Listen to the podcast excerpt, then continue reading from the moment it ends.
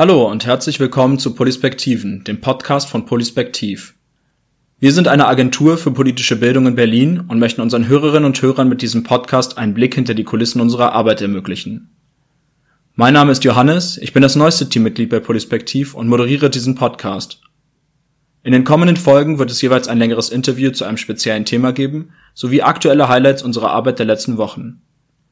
Für diese Eröffnungsfolge habe ich mit Heidi und Franke über ihre Arbeit in der politischen Bildung gesprochen. Die beiden haben Polispektiv vor 18 Jahren gegründet und teilen sich seitdem die Geschäftsführung. Wir hören außerdem Leonie und Caro, unsere beiden Projektmanagerinnen, die von den Highlights ihrer Arbeit in den letzten Wochen berichten. Am Ende gibt es einen kurzen Ausblick auf die nächsten Folgen. Für uns ist dieser Podcast eine neue Erfahrung, daher freuen wir uns besonders über Feedback, Rückfragen, Kommentare und Kritik. Dafür haben wir extra eine E-Mail-Adresse eingerichtet, nämlich podcast.polispektiv.eu. Wir freuen uns über jede Nachricht, die uns erreicht. Und jetzt wünsche ich viel Spaß bei unserer ersten Folge. Ihr macht seit Jahren verschiedenste Konzepte für politische Bildung. Warum habt ihr euch jetzt ausgerechnet einen Podcast als nächstes Projekt ausgesucht? Bei unserer Arbeit machen wir uns viele Gedanken. Wir tauschen uns aus, wir diskutieren, wir wägen verschiedene Dinge ab. Und äh, dadurch sind unsere Aktivitäten und unsere Methoden schon gehaltvoll, sie funktionieren gut. Aber dennoch ist für diejenigen, die diese Methoden durchspielen oder die sich das Ganze anschauen, gar nicht immer greifbar, was alles an Gedanken dahinter steht. Daher würden wir ganz gerne die Hörerinnen und Hörer des Podcasts dabei mitnehmen und ihnen zeigen, was eigentlich bei uns alles eine Rolle gespielt hat. Unsere Website und unser Newsletter zeigen immer nur das Ergebnis und der Podcast soll ein Blick hinter die Kulissen sein. Wir wollen zeigen, was uns beschäftigt und auch was uns antreibt. Okay, die Hörerinnen und Hörer wissen also, was sie erwartet. Und was sind eure eigenen Erwartungen an den Podcast? Wir wollen unsere Arbeit verständlich machen und offenlegen, wie wir arbeiten. Und äh, wir verstehen das als eine Einladung zum Meinungsaustausch. Vielleicht kommt es so zu interessanten Feedback, zu neuen Kontakten. Vielleicht hören wir spannende Kritik oder lernen inspirierende Dinge kennen. Heute wird es um unsere Arbeitsweise gehen, später dann um konkrete Themen oder Methoden. Bevor wir über eure Arbeitsweise im Detail sprechen, für die, die euch noch nicht kennen, was macht ihr denn eigentlich bei Polispektiv? Das ist eine sehr gute Frage und die Antwort darauf ist auch gar nicht so einfach. Meine Kinder haben mich auch schon so oft gefragt, Mensch, warum bist du nicht einfach Bäckerin oder Briefträgerin geworden? Dann könnten wir jetzt ganz einfach verstehen, was du machst und das unseren Freundinnen auch mal erklären. Wir versuchen Menschen Politik nahezubringen über unsere Veranstaltungen mit Hilfe der Konzepte, die wir uns ausdenken. Das Ganze sollen sie möglichst aktiv erleben und sie sollen sich dabei auch beschäftigen damit. Sie sollen selbst Meinungen entwickeln. Dabei verstehen wir Politik sehr breit und versuchen deutlich zu machen, dass es auch schon politisch ist, wenn man Entscheidungen trifft beim Einkaufen oder wenn man sich in sozialen Medien äußert. Ganz wichtig ist uns auch, dass unsere Teilnehmenden Politik als was Machbares erleben, dass sie selber das verstehen können und dass sie selber auch was tun können. Deswegen haben wir viele Methoden, bei denen unsere Teilnehmenden entweder selber in die Verantwortung gehen, was tun können, oder aber in den Dialog gehen mit Leuten. Äh, das können zum Beispiel Planspiele sein, bei denen die Teilnehmenden dann Abgeordnete, Ministerinnen spielen und dann handeln müssen, Entscheidungen treffen müssen. Oder das können zum Beispiel Dialogforen sein, bei denen die Teilnehmenden ganz auf Augenhöhe entweder Fachleute treffen aus verschiedenen Bereichen oder Politikerinnen und Politiker und bei denen sie dann ihre Meinung benennen können und äh, sich mit ihren Wünschen einbringen können. Wichtig ist bei all dem auch, dass wir unsere Konzepte ja nicht für uns machen, sondern für unsere Auftraggeber und dass auch deren Vorstellungen dabei berücksichtigt werden. Unsere Auftraggeber sind zum Beispiel Parlamente oder Stiftungen oder Universitäten oder Schulen. Das klingt nach einer spannenden Mischung. Wie und wo habt ihr eigentlich angefangen? Wir haben während unseres Studiums in München eine Zeit lang beide am CAP, am Zentrum für angewandte Politikforschung, gearbeitet. Damals saßen wir sogar eine Zeit lang im selben Raum, haben aber an verschiedenen Projekten mitgewirkt. Später haben wir uns dann eher zufällig in Bonn wieder getroffen und da waren wir beide gerade an der Schwelle, dass wir das Gefühl hatten, etwas Eigenes aufbauen zu wollen. Und dann haben wir festgestellt, dass wir uns das auch ganz gut zusammen vorstellen können. So richtig in die Tat haben wir das dann vor 18 Jahren umgesetzt. Da hatten wir einen Auftrag des Bundestages. Das hat viel Spaß miteinander gemacht und dann haben wir so nach und nach die Agentur und all das, was wir jetzt machen, aufgebaut. Vor 18 Jahren war ich gerade in der sechsten Klasse. Wie habt ihr es geschafft, so lange am Ball zu bleiben? Was motiviert euch? Also ganz oberflächlich betrachtet leben wir davon. Wir verdienen Geld damit. Wir sind aber auch überzeugte Demokraten und leben gerne in einer Demokratie und würden gerne mit dazu beitragen, dass sie funktioniert. Das Stichwort Demokratie passt hier ganz schön, denn da geht es ja um alle Menschen und ganz wichtig sind uns gerade deshalb auch die Menschen, die sonst sich wenig für Politik interessieren und die vielleicht nicht das Gefühl haben, wahrgenommen und gehört zu werden. Die möchten wir auch sehr gerne mit dabei haben. Und äh, von daher hat es natürlich auch einfach einen Sinn, unsere Arbeit, für uns zumindest, für andere hoffentlich auch. Und es macht in der Regel zumindest auch durchaus Spaß. Glaubt ihr wirklich, dass man das so einfach erreichen kann? Ein Workshop hier, ein Planspiel da, schon interessieren sich alle für Politik? Naja, jetzt nicht so nach dem Motto, wir erklären das einmal und dann funktioniert alles wieder und dann ist die Demokratie perfekt. Aber auf alle Fälle sind wir schon sicher, dass wir mit dem, was wir hier anbieten, was wir an Workshops, an Seminaren machen, dass das immer ein Anfang ist, dass das Leute erreicht. Und um einen guten, wirkungsvollen Anfang zu setzen, versuchen wir drei Felder abzudecken, nämlich Wissen, Haltung und Fähigkeiten. Mit Wissen meinen wir Faktenwissen. Jeder, der sich mit Politik beschäftigt, sollte im Idealfall wissen, worüber er spricht.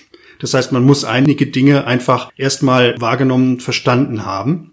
Mit Haltung meinen wir, dass es in der Demokratie wichtig ist, sich darüber klar zu werden, dass andere Menschen andere Interessen haben, dass das vollkommen in Ordnung ist und normal und dass man denen mit Respekt begegnen muss, wenn man von ihnen auch selber Respekt erwartet.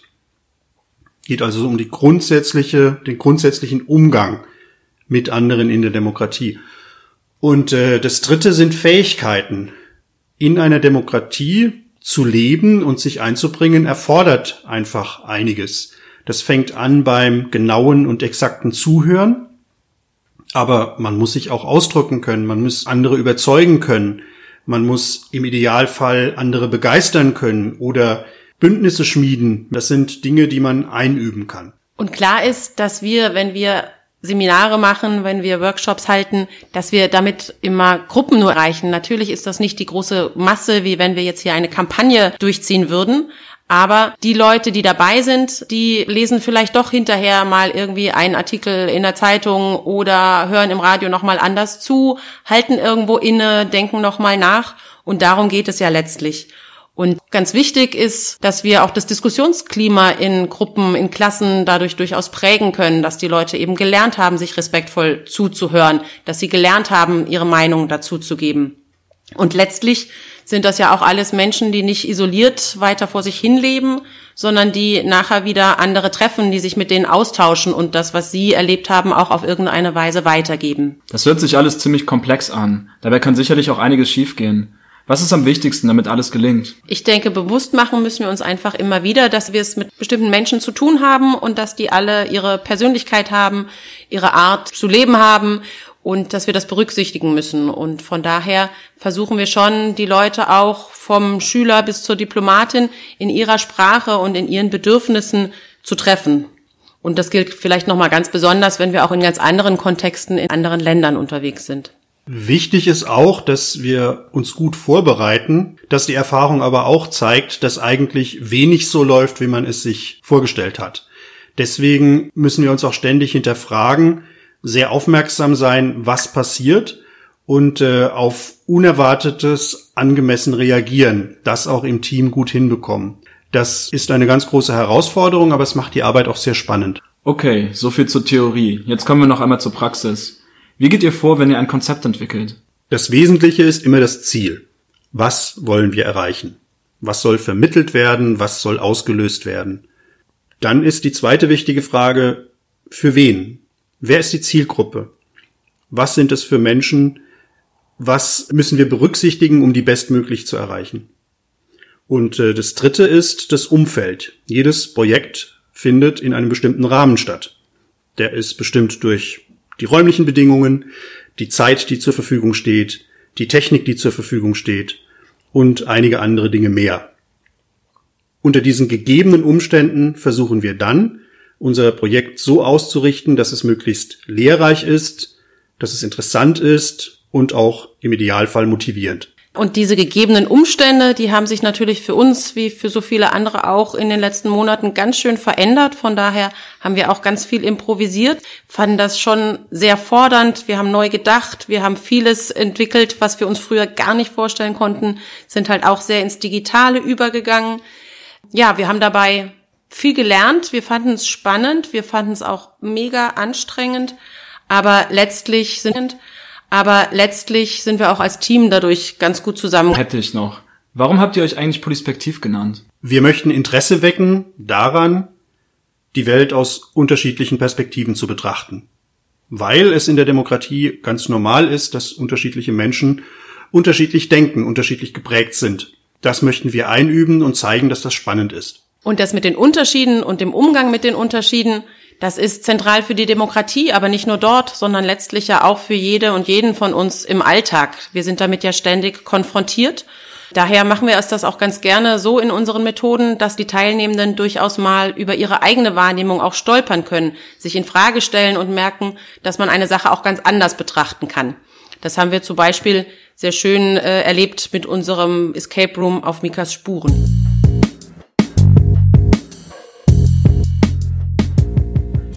Um einen Escape Room geht es auch im nächsten Teil unseres Podcasts, den aktuellen Highlights. Hier werden in jeder Folge alle Teammitglieder zu Wort kommen und ein Erfolgserlebnis, eine besondere Herausforderung oder eine Überraschung der letzten Wochen mit uns teilen.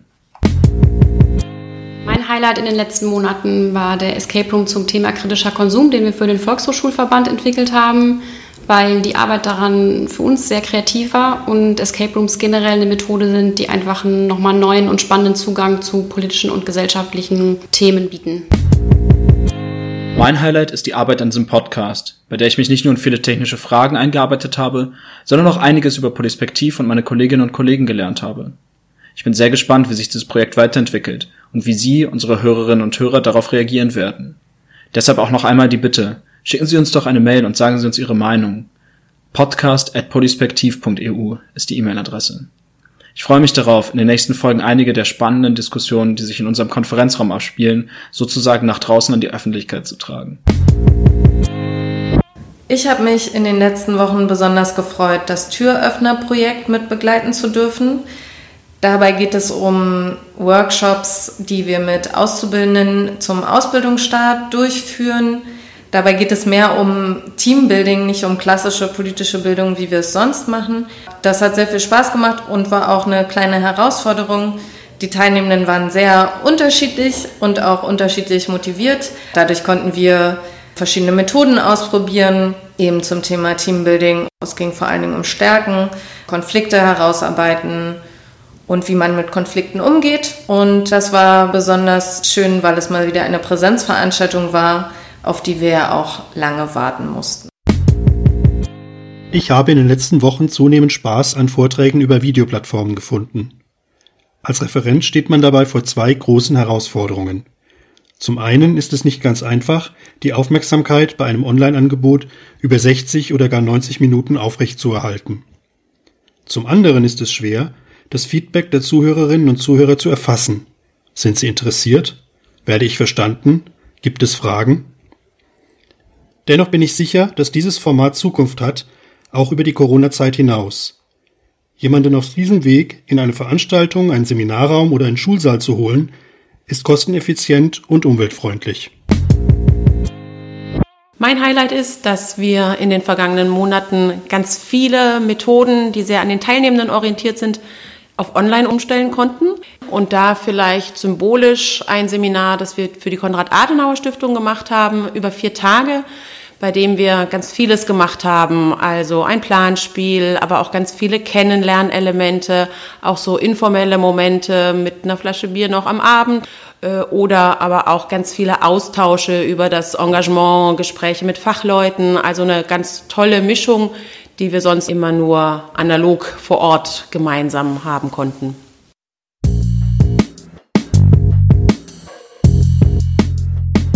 Und was erwartet uns in den nächsten Folgen des Podcasts?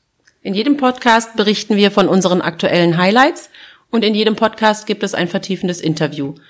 Das kann dann zu aktuellen gesellschaftlichen oder didaktischen Herausforderungen sein, wie wir damit umgehen, zum Beispiel, dass es aktuell so viele Verschwörungsgeschichten gibt. Wie geht unsere Demokratie damit um und wie gehen wir in unserer demokratischen Bildung damit um? Das kann aber auch zu Fragen sein, die uns immer wieder beschäftigen, wie zum Beispiel, was machen wir, wenn Teilnehmende enttäuschte Erwartungen haben, wenn die frustriert sind, weil sie gerade einen Plan gemacht haben, die Welt zu verändern und dann stellt sich heraus, dass das alles sich doch so schnell nicht umsetzen lässt. Wir wollen darüber sprechen, wie man mit Provokationen bei Veranstaltungen umgehen kann oder wie man auf demokratiekritische Haltungen am besten reagiert. Oder auch über die Frage, wie man Demokratie erklären kann, ohne sie zu idealisieren. Spannend ist zum Beispiel auch, was die Digitalisierung mit unserer Arbeit macht. Und wir werden konkrete Methoden ins Zentrum stellen.